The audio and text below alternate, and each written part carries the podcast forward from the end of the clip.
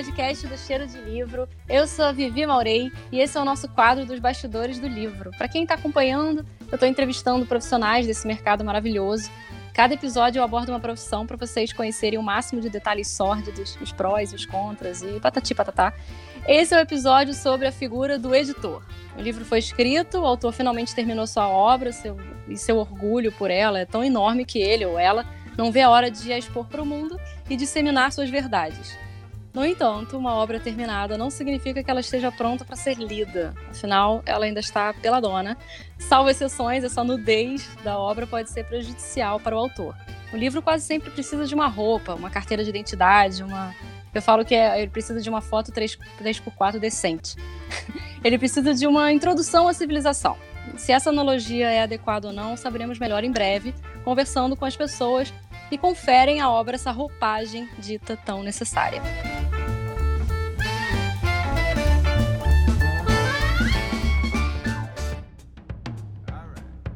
E os editores convidados são Jana Bianchi, Paula Drummond e Vitor Almeida. Cada um tem um, um, background diferente do mercado e uma experiência diferente, mais tempo, menos tempo, com algumas coisas específicas ou não. Então vai ser bacana ouvir de cada um um pouquinho Primeiro, quem vocês acham que pode ser um editor e que ele precisa ter feito para chegar a um cargo, né, de a função de editor? E depois, logo em seguida, dizer quais são as atividades principais de um editor, para a galera ouvinte entender que a gente glamoriza muito, esses leitores glamorizam todo mundo, né? Todas as profissões do mercado literário e editorial. Então, quem pode ser um editor e quais são as atividades principais? Cara, uma vez eu ouvi alguém me falando que para ser editor você tem que ser curioso. E eu acho que essa é a primeira coisa que um editor tem que ser, é curioso sobre histórias, porque se não for isso, se a gente não tiver essa voracidade de conhecer novas coisas, o editor está pesquisando o tempo inteiro, né? Para editar um livro, para trabalhar num livro. Assim, eu já tive que estudar línguas, idiomas diferentes, então é, tem que ser curioso eu acho que dependendo do tipo de, por exemplo, no meu caso, eu sou uma editora que coordena processos, então eu não fico mexendo só em texto. Então você tem que ser uma pessoa que tem uma certa visão de, de processo, porque você vai pegar o livro de um jeito e vai é, acompanhar ele em diversas etapas.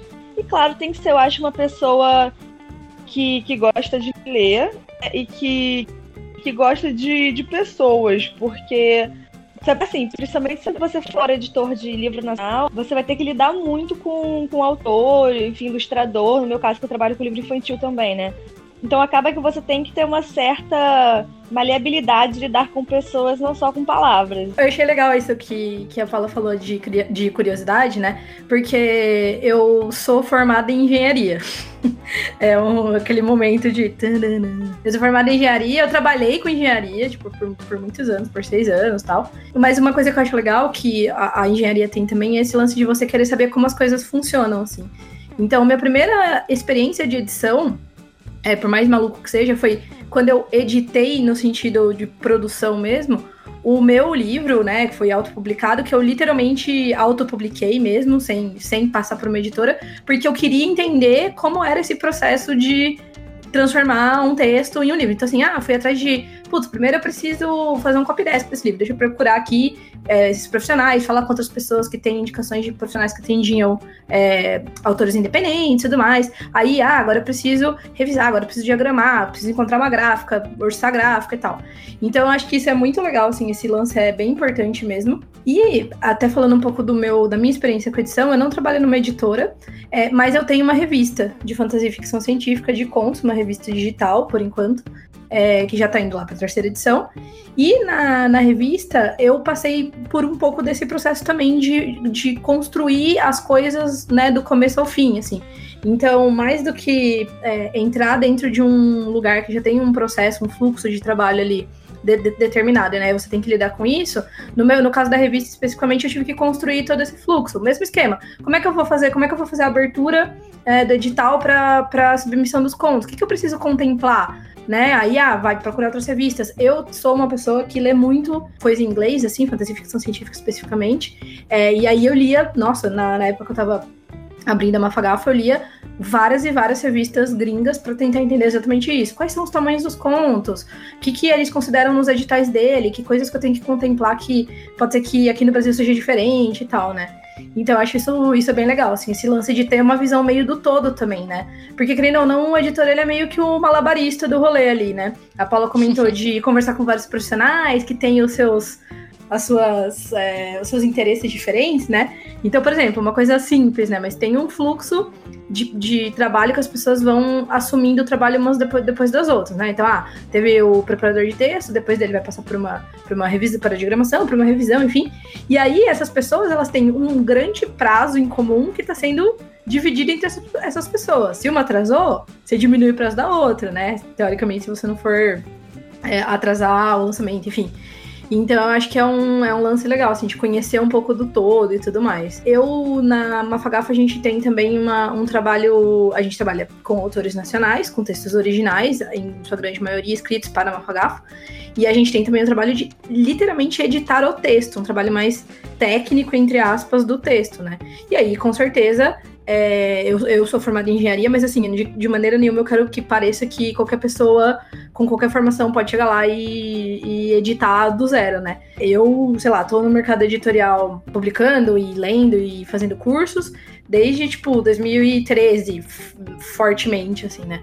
Então tem isso também, né? Tem que ter a parte, a parte técnica. Você tem que curtir a história. No caso, se você for editar o conteúdo da história, que é o que a gente faz na Mafagafo, você tem que ter também um conhecimento de como, não, talvez não de como se escreve ali, né, do, do ofício de escrever, mas de como uma história é construída, o que funciona, o que não funciona, quais são as partes de uma história, como o cinema funciona e ler bastante coisa assim, né? Então, em termos de formação, por exemplo, eu fiz um monte de curso de é, cinema, de roteiro, de escrita criativa, é, de tradução, de uh, preparação e tal, né? Então, acho que isso é importante também de mencionar, assim. Claro que daí profissionais vão ter seus é, educação de maneira diferente. Teve gente que se formou nessa área, né? Acho que é o caso do Victor, né, Victor, que você fez. Ah, eu fui, eu sou, eu brinco que eu sou sem criatividade. Eu fiz a, a graduação em produção editorial, fiz pós relacionado à produção editorial, fiz mestrado voltado à produção editorial. Na verdade, você tem imaginação demais nesse caso.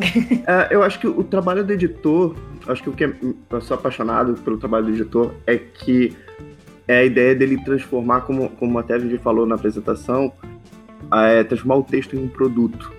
E hoje, mais importante do que tudo, não um produto só livro, livro papel, de capa, mas, por exemplo, como um texto pode se transformar numa revista eletrônica, como a Jana faz, ou como vai transformar em audiolivro.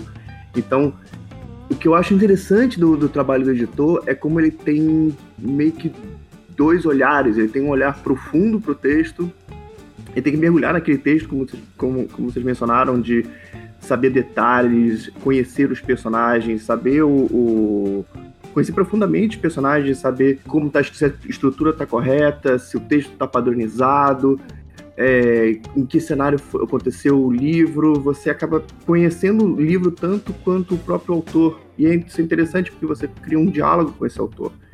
E ao mesmo tempo você tem que ter essa visão para fora, saber esse livro é para que público, para que leitor, que leitor vai gostar disso, que leitor vai achar isso interessante e como é que eu posso transformar esse texto num produto é, legal para esse público.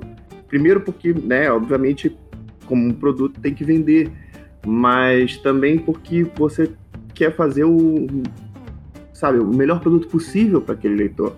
É muito, é muito engraçado como eu vejo os bons profissionais, bons profissionais de mercado, independente se, se de, de, de onde eles vieram, qual foi a formação, eu, eu levo muito em consideração quando você vai conversar com ele sobre o livro e você vê aquele brilhinho no olho, sabe? Ele começa a falar sobre o livro e você vê que tem um, uma paixão por livro, você tem uma paixão por história.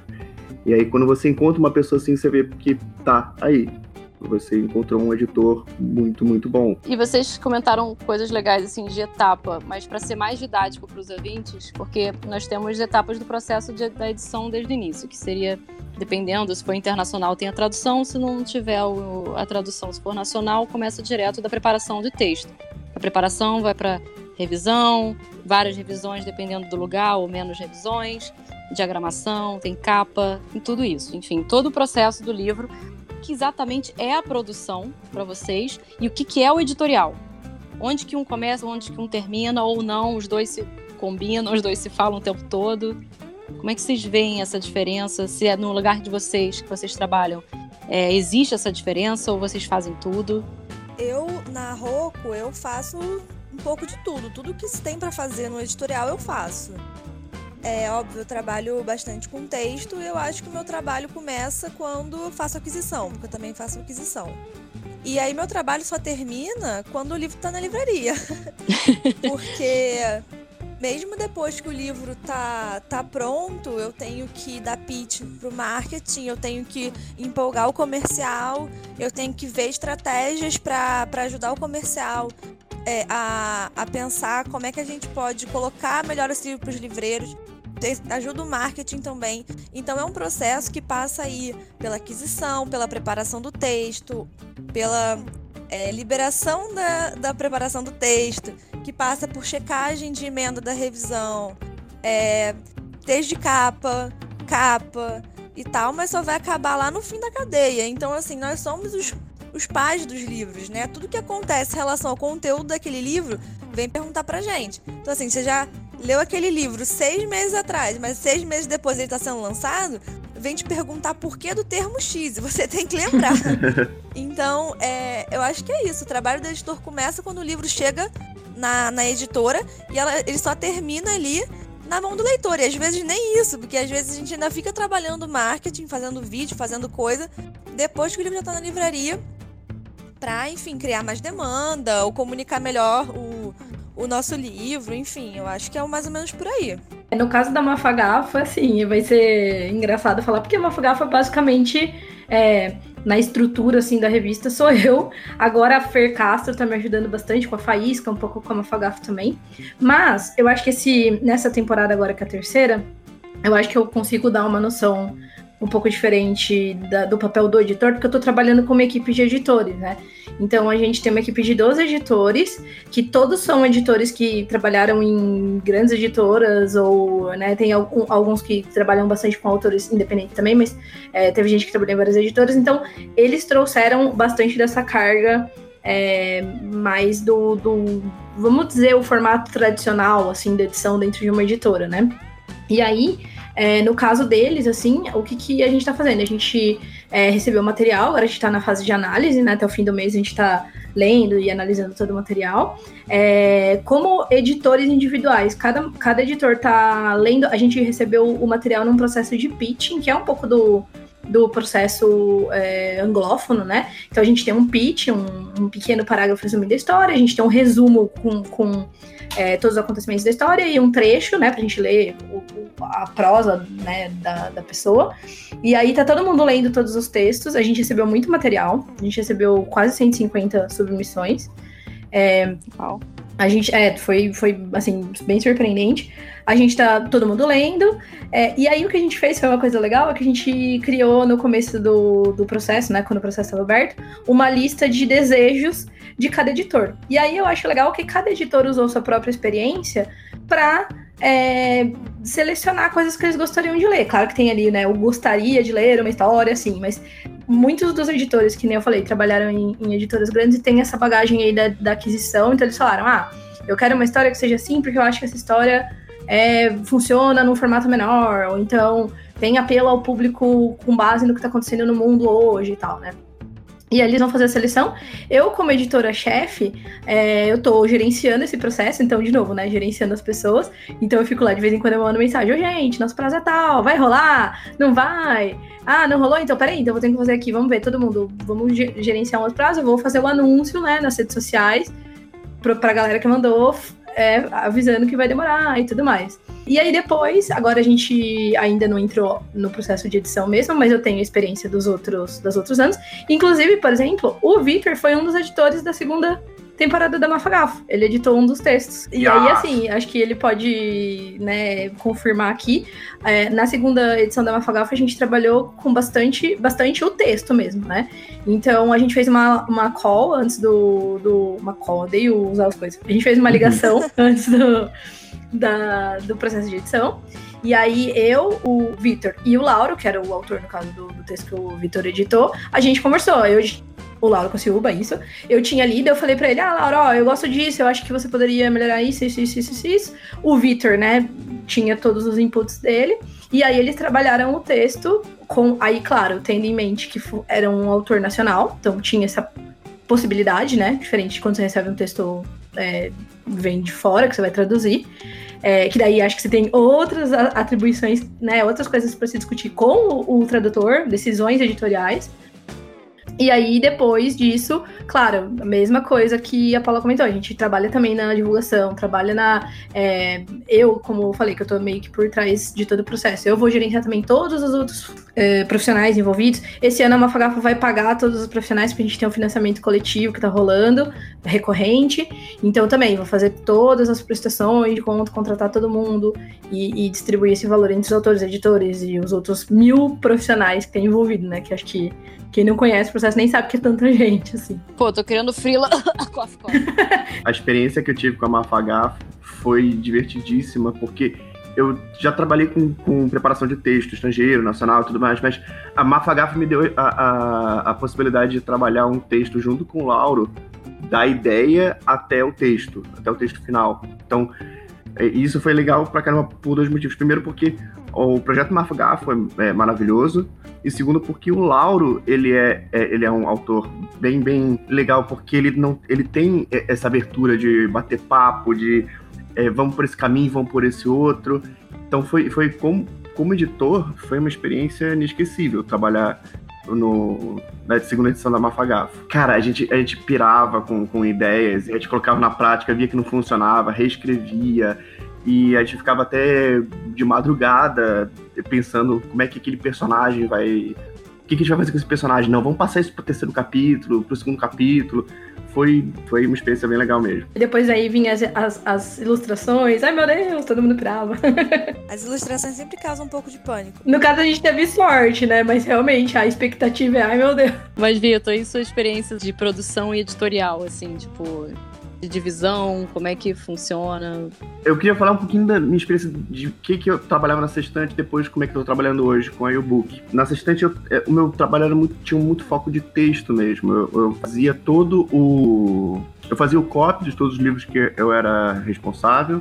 Então eu lia todo o livro, tinha um período para poder melhorar aquele texto, avaliar aquele texto, cotejar aquele texto, e aí a partir disso eu passava aquele texto adiante para revisão, eu recebia, na verdade, a, a tradução, fazia o copy e passava para revisão, para segunda revisão, para diagramação, fazia o processo editorial. Agora, na, na, na U-Book, eu estou tendo a experiência de coordenar etapas.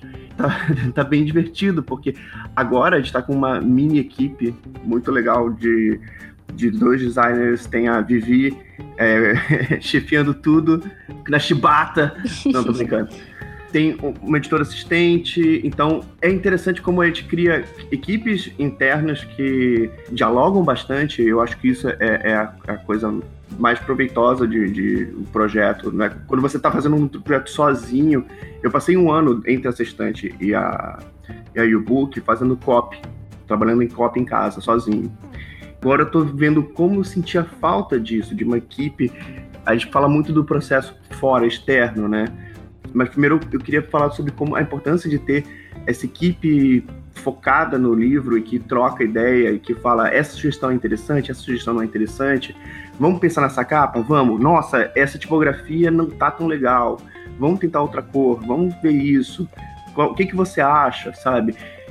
Pensar o produto coletivamente é um passo importante e interessante para que o livro saia, saia bem, o livro saia da forma mais completa para o leitor. Também tem o processo externo.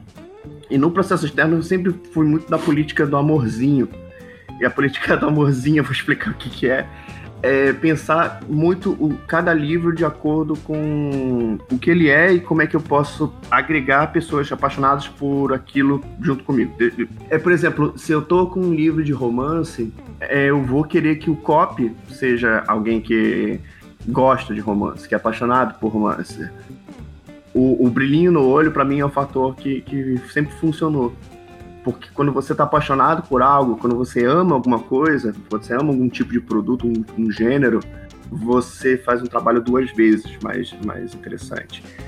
Vem um resultado muito melhor. Você tem que estabelecer, tentar juntar essa, essa equipe interna com essas mini equipes externas que às vezes não são é, como como que eu brinco que o problema do de todos os colaboradores, as pessoas que trabalham com livro é que elas são humanas, né?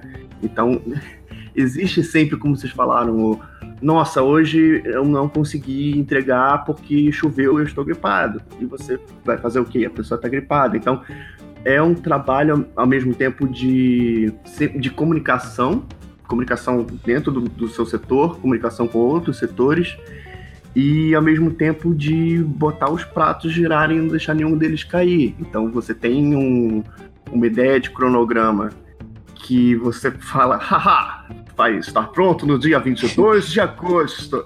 E aí no dia 21 o computador da pessoa explode e você tem que, putz, como é que eu vou é um trabalho de gerenciamento de risco e ao mesmo tempo um trabalho de lidar com, com o ser humano. É um trabalho interessante, estressante, maravilhoso. O famoso credo, mas que delícia. Viscoso, mas gostoso. Eu acho que isso que o, o que o Vitor tá falando também entra aí uma outra parte né, da figura do editor, que é o do advogado do livro. Porque muitas vezes, assim, a gente, nós editores, a gente tem que lidar com as expectativas de todo mundo e fazer tudo funcionar. A diretoria dá uma ordem, a produção dá outra ordem, o autor quer outra coisa, o tradutor decide uma coisa, o ilustrador quer outra, e você ele também tem o seu trabalho de você advogar pelo que é melhor pelo livro. Aí às vezes você tem que tomar, falar, olha, não vai rolar, vamos pensar em outra coisa. Assim, você tem que advogar ali e tentar conciliar todas as expectativas num bebê, né? Como o Vitor falou. E, e fazer o negócio caminhar de algum jeito. Porque às vezes a gente para por impasse porque a gente tá aqui, sei lá, é, uma parte que é uma coisa e outra parte tá falando que não dá. Então a gente tem que também tentar negociar com as partes para fazer o que é melhor pro, pro livro, né? Então a gente também, de certa forma, age como um advogado. Até onde o editor pode ir no texto? Tipo, quais são as liberdades? Vocês têm autonomia?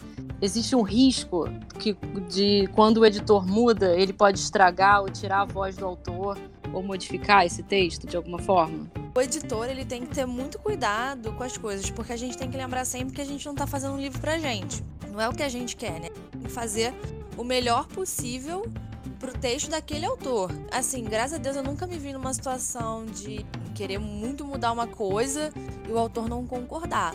Mas eu acho que, que o limite é o. Assim, o autor ele tem que responder por aquele livro. E a gente tem que ajudar ele a fazer o melhor livro possível para, enfim, botar no mercado. Enfim, a gente lida com sonhos, a gente está lidando às vezes com trabalho de anos. Então, assim, a gente tem que ajudar o máximo que a gente poderia. Eu acho que a única situação que me deixaria muito desconfortável em relação a um texto seria se eu estivesse lidando ali com um texto absolutamente preconceituoso, enfim. Aí eu acho que vale uma conversa um pouco mais incisiva. Já, por exemplo, já aconteceu de eu ter uma conversa com uma com o autor, no sentido de tipo, olha, eu acho que esse termo aqui não é adequado para criança, vamos mudar? Daí rebater, rebater de novo. Às vezes a gente entra nos impasses. E são resolvidos sem, geralmente sem maiores problemas. Mas eu acho sim. o a maior desafio, na verdade, do editor é esse: é ele conseguir equilibrar o que ele quer mas o, e o que o autor precisa, o que aquele livro precisa, entendeu? Eu acho que é uma, um grande exercício também, às vezes, de suprimir aí o ego e tentar ver o que, que é melhor para aquele, aquele livro, mesmo que não seja o que você considera melhor. E é pros dois lados, né? Às vezes também o ego lados. do editor, o ego do autor.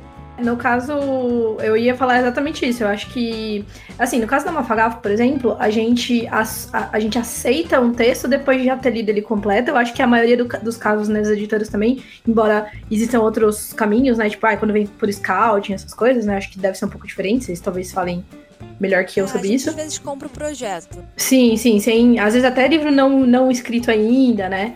Tem, tem esse tipo de contrato. Na Mafagafa a gente já leu o texto inteiro. Então a gente já, assim, o texto inteiro ser problemático, por exemplo, que seria também a circunstância na qual eu falaria ou eu não vou publicar se não mudar, ou então, assim, meu nome, por exemplo, como editor não entra nisso, que eu, eu já vi isso acontecer outros profissionais, tá? Tipo, terem esse essa eu não quero compactuar que seja com isso, que é o que se, é, se for o que me cabe. Então não tem não acontece, né? É, e eu acho que assim, vamos dizer que é um meio termo entre aspas, assim, que faz sentido, né? Se a pessoa realmente não concorda com aquilo e, e alguém vai ter que tomar uma decisão, né? É, às vezes uma pessoa acima, enfim. Mas a gente na Mafagafa não, não tem esse problema do texto inteiro ser problemático, mas com certeza sempre rola isso. De tipo, ah, eu achei que, por exemplo, se é, isso aconteceu num, num dos contos da. Ah, esse, o, o, jeito, o registro de fala aqui desse personagem inteiro não tá tão coerente quanto o personagem. Ah, não, mas eu. Assim, é, e é uma coisa que era uma, uma questão, entre aspas, de gosto. Então, é, o editor tinha uma visão de como modular um, um, né, o, o, nível de, do registro de fala, autor outro. Ah, então beleza, realmente não é uma coisa que ofende as pessoas, não. Não é uma coisa que tá que torna o texto ilegível ou a história, né, ininteligível? Não, então beleza. Então aí rola esse, esse, esse, essa negociação, né? E falando como autora também, eu acho que a interferência do editor, ela em geral é muito positiva, assim. Porque, por várias questões, assim. Uma, porque qualquer, qualquer pessoa que tenha muito conhecimento de como uma história funciona e de como às vezes a escrita funciona também. E muitas vezes essa pessoa não é escritora também, esse editor não é escritor. Quando essa pessoa conhece e você passa o seu texto que a princípio não passou por mais ninguém, né? Por uma pessoa que tem esse conhecimento, a chance de você ter oportunidade de melhorar aquilo antes de colocar no mundo, né? É, é grande, assim. Eu, eu tô fazendo um, um trabalho com o meu livro com o Daniel Lameira.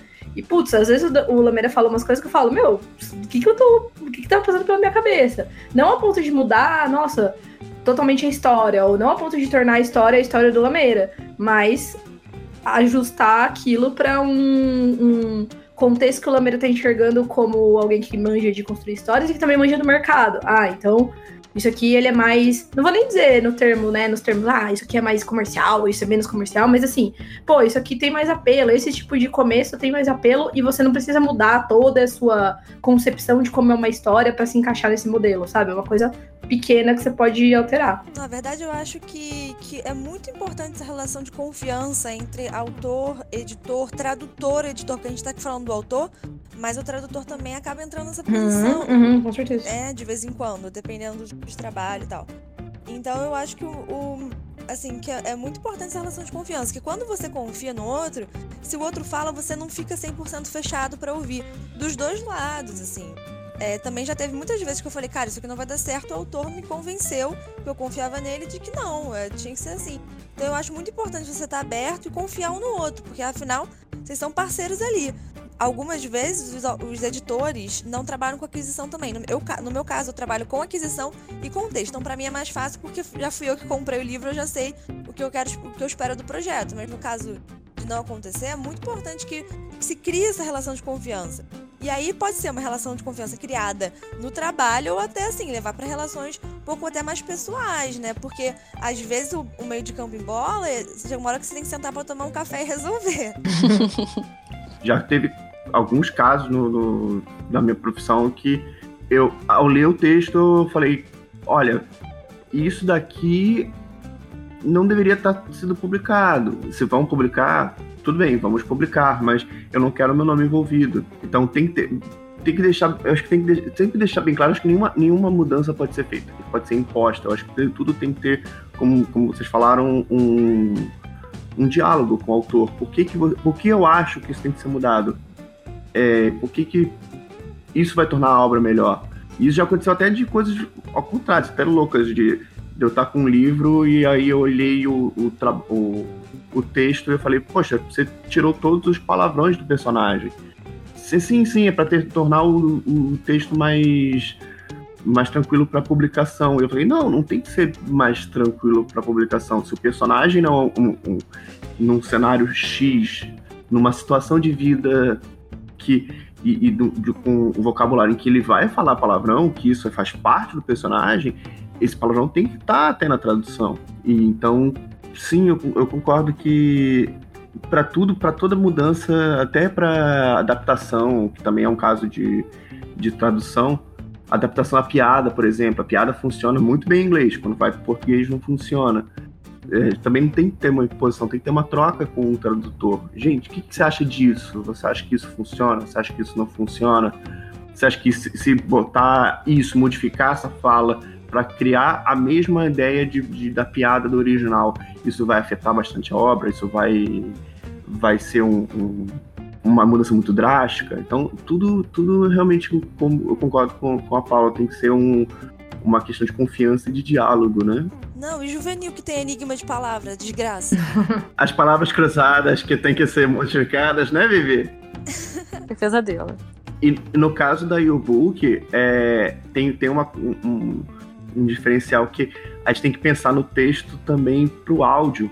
Piadas, trocadilhos. É, se no texto, às vezes, você sei lá, a edição deixou passar, você lê, você fala, ah, tá bom, aqui esquecendo um trocadilho, mas tudo é, bem, aquilo vida muda que segue. de figura, é verdade. Quando tá no áudio, quando tem uma, alguém falando, aquilo vira um erro tão gritante, então você tem que ter um cuidado todo especial. Diálogos também com aquele disse, fulano disse, disse, disse aquilo, falou aquilo, sorriu. Isso às vezes no áudio fica muito mais cansativo, né, do que você lendo. Então tem que pensar em todos os detalhes. Quando vocês se deparam com aqueles nomes esquisitíssimos, geralmente livro de fantasia, como é que vocês falam? Como é que vocês descobrem a pronúncia? Olha, tem toda uma pesquisa por trás, não só da nossa equipe de mais editorial e de produção, mas a, da, da equipe de áudio. E aí os dois se ajudam.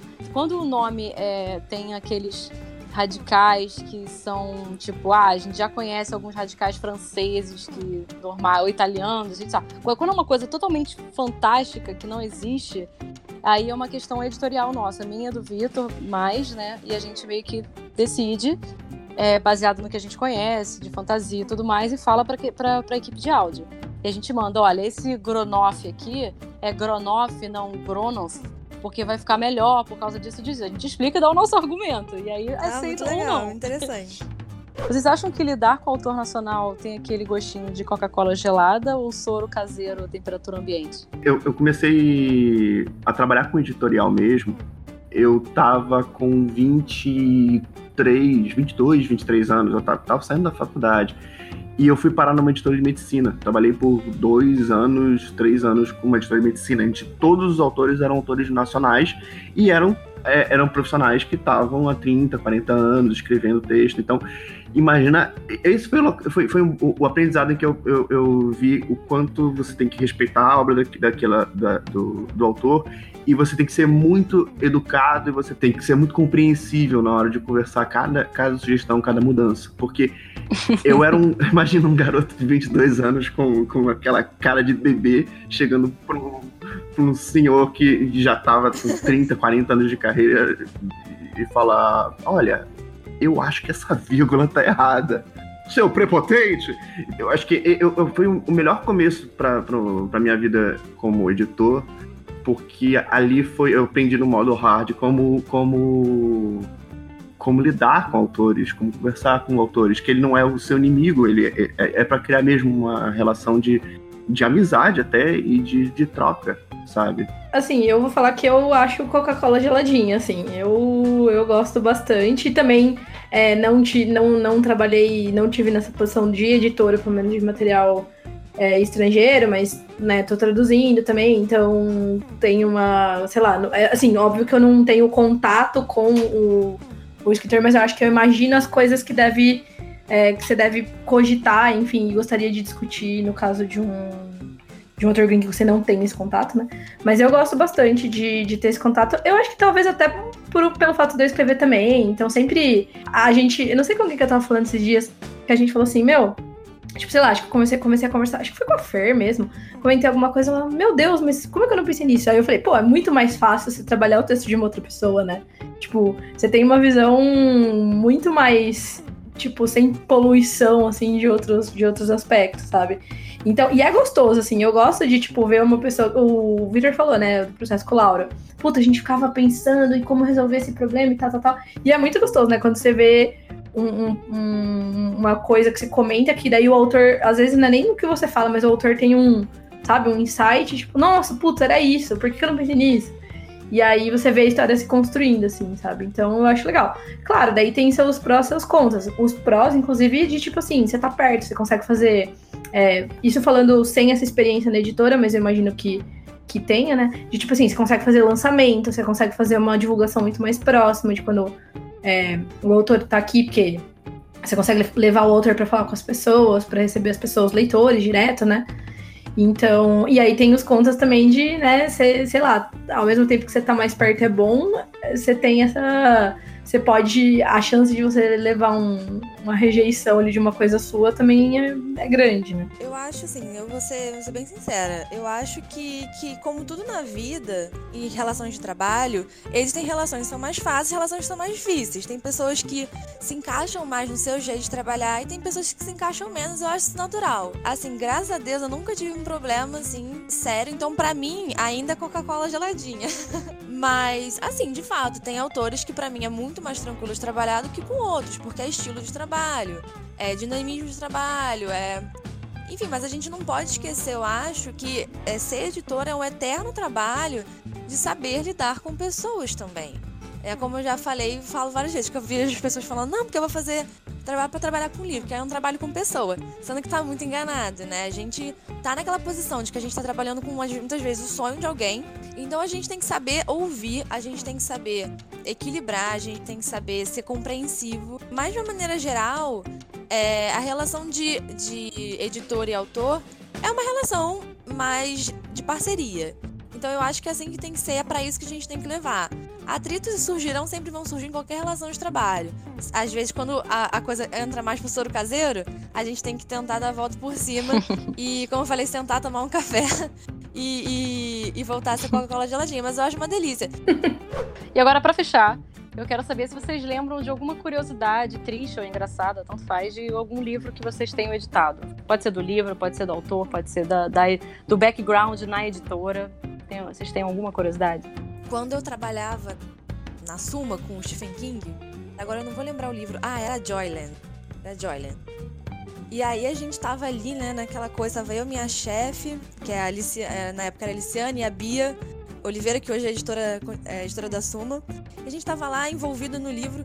Do nada, a gente abriu o livro original e tinha uma nota de 5 reais. E a gente falou, cara, como é que isso foi parar aí? Porque era um livro que, tipo, foi pra tradutor e voltou pra estante. A gente falou, bem, a, provavelmente a Regiane marcou o livro com, com a nota, né? A gente escreveu, falou, Regiane, é, você deixou uma nota, a gente devolveria, né, e tal. Ela falou, não, cara, eu nunca marco o livro com nota. Resultado da história, não sabemos até hoje como foi parar aquela nota, e ela virou uma nota que ficou no porta-retrato para marcar pra Gente. marcar a edição do Joyland. Porque, de fato, a gente nunca descobriu esse mistério. Como é que a nota foi para lá dentro, só a Regiane mexeu nele. Eu tenho, eu tenho uma que. Eu acho que exemplifica bem o que, que é, é, é, é o papel do editor defendendo a obra. É, a gente, eu estava na sextante quando é, começou a trabalhar na produção do Feiticeiro de Terra-Mar a gente, os livros, o Feiticeiro de Termar era, era, era, um dos livros que tinha na relação com a saída de emergência, que era uma editora portuguesa, e a gente trazia esses livros e publicava é, no Brasil, pela, pela Arqueiro. E a gente recebeu a capa de Portugal, e a gente foi aprovar a capa com a gente da Úrsula. Houve uma rejeição. E aí eu fui parar para olhar a, a, capa e eu falei, putz, ela tá certíssima, que era uma outra, era uma outra capa, era uma outra ilustração. E aí ficava assim, poxa, por que que ela, por que que ela rejeitou uma capa tão bonita? E aí eu, no meu momento, acho que um dos momentos mais nerds do, do mercado editorial, eu falei, mas ela tá certa, isso aí não é um dragão. Como não é um dragão? Exatamente! Eu falei, não tem bracinho. Foi uma das coisas mais engraçadas que foi a diretora editorial olha para mim. Eu falo, você tá brincando, né? Eu, não, não. E a gente teve, a, a no caso, a, a Virginie, da, da Sextante, que é a editora editorial de lá, falou, então vamos fazer uma capa nova? Vamos criar uma capa original? E aí eu e o eu, Gabriel Machado, que hoje é o coordenador, ainda é o coordenador de do editorial lá da, assistente, o pessoal do, do. Na época, Thais Paiva, que trabalhava na, na aquisição, pessoal do marketing, pessoal do da aquisições, a gente se juntou, começou a ver opções, e aí a gente acabou fechando com uma outra Úrsula, que foi a Úrsula Dourada. A gente pensou o, o trecho que a gente ia colocar, como é que seria o dragão, ela, ela maravilhosa, fez o. fez o, o os primeiros sketches, a gente foi, aprovou qual era o sketch, ela mandou as cores, a gente foi trabalhando junto e saiu a capa que uma das coisas que eu mais gostei de ter feito da, na época da assistente, que foi o Feiticeiro de Terra-Mar. Pra mim foi apaixonante, porque era é, ter a oportunidade, a honra de ter trabalhado um livro da Úrsula antes dela falecer. Uma coisa que eu acho que daí vocês, quem trabalhou também, é, com, quem trabalha com recebimento de material nacional, que eu não sei se é o caso da Paula, se foi o caso do Victor, mas, é, então vocês provavelmente já passaram por isso. É, eu sei porque, assim, o pessoal da página 7, por exemplo, já me falou que passa por isso também, né, agências e tal, que é uh, quando a gente abriu o, o submissão, né, eu recebi um monte de coisa do tipo assim, ah, é de 7.500 de 7.500 a 17.500 palavras. Aí alguém me mandava uma coisa de 4.000 palavras tal. Isso normal, assim, todo dia um desses. Ou então, ah, fantasia e ficção científica. Daqui a pouco chegava lá na minha, na minha caixa de entrada. É, sabe? Tipo, um negócio assim. Mas teve uma vez que uma pessoa se superou muito, porque ela escreveu no e-mail assim: segue a minha submissão conforme o edital. Eu falei, né? Entendo que a pessoa leu o edital e que tava gigantesco lá o número de palavras, o gênero e tal. A pessoa me mandou três livros inteiros. Três livros. Tipo assim, 300 páginas. Não era de fantasia, era um lance, tipo, não ficção, meio zen, assim, um negócio, é, tipo, nada a ver com nada. Eu falei, meu, de duas uma, ou essa pessoa leu um outro edital, tipo, pegou meu e-mail e colocou lá. Eu fiquei, tá acontecendo? Aí eu respondi, falei, viu, né? Expliquei, tal, tal, tal. Aí você tem que, né, você fazer mal. Às vezes eu respondo o que eu ia responder de zoeira, apago. Aí, não, agora vou fazer alguma coisa, volto, escrevo um e-mail falando, ó, oh, então não é assim então. E aí eu penso assim, ah, tá bom então. Nem assim, nossa, que loucura que eu fiz, né? Tá? E aí teve também é, nesse, nesse processo mesmo, uma pessoa que veio me procurar pelo, pelas redes do, da revista e, e, pergunta assim também: Ah, eu vi que você tá recebendo material de até 17.500 palavras, noveleta, né? Aí eu, é. Aí ele, mas tem certeza que vocês não vão receber romance também? Porque eu tenho um romance de, tipo, 50 mil palavras, tal, tal, tal, tal, tal, tal. Eu, sim, eu escrevi no edital porque eu tenho certeza absoluta de que eu quero esse intervalo. Não é nem tipo assim, ah, 17.500 palavras, eu tenho uma coisa de 18 mil, né? Que na última das instâncias você consegue cortar. Não, era tipo assim, ah, tem um de 50 mil, não quer mesmo, tem certeza? Ah, eu tenho uma curiosidade da, da época, da minha época ainda de Galera Record, que eu pegava os originais para ler, para arquivar e para cadastrar, né? E aí teve um, gente, não tô brincando, era um caderno, de acho que uns quatro. Aqueles cadernos de, de escola, grandão, de 400, 500 páginas. Ele estava escrito à mão, caneta Bic, e aí eu fiquei muito constrangida, porque assim, eu era nova na Galera Regra, tinha acabado de entrar, e eu fiquei meio, cara, o que, que eu faço com isso? Aí eu fui logo falar com a minha chefe na época, Ana Lima. Ana, é, eu tô com muita pena desse menino, porque ele escreveu à mão, vamos devolver, pelo amor de Deus. Aí eu catei na, na caixa, na caixa imensa que a pessoa mandou pro correio, tinha brinde, tinha outras coisinhas, e tinha um envelope. E nesse envelope tinha 25 reais. E nesses 25 reais tinha um papelzinho escrito: Por favor, pelo amor de Deus, se não foi aceito, oh. me devolva. E toma aqui o dinheiro pra pagar. Ai, gente, que pessoa maravilhosa. E Ana, claro, devolve. A gente nem se deu o trabalho de ler, não tinha como. Já que a gente tá falando de bastidores do livro, devem ter autores, né? Que, é, que pessoas que gostariam de ser autores publicados ouvindo a gente. Por favor, tomem muito cuidado como vocês vão submeter o livro de vocês, porque às vezes é, é, isso. Lê o edital. Não, não chega para falar com o editor enquanto ele tá numa situação social. Não, não tem encontros com editores, encontros românticos para dar originais. Esse tipo de coisa, né? Que é convivência em sociedade. Meu Deus, Olha, são casos reais, hein? Tô falando casos reais. Não, não bata na porta de editor com delivery e com livro. Também, conheço, também já sei de casos. Imaginei a pessoa entrando no Tinder, assim, Tipo, localização, é onde essa pessoa mora aqui. Não, mas, gente, é um clássico na vida de editor sair com gente que é dar livros de poesia. Todo mundo a gente, todo mundo já teve um na vida. Vocês têm dicas para os autores aí que querem mandar livro? Ou dicas para outras pessoas que querem ser editores? Vocês têm uma consideração final? Primeiro episódio do Pavio Curto lá, que é o podcast que a gente. O spin-off. Spin-off que chama.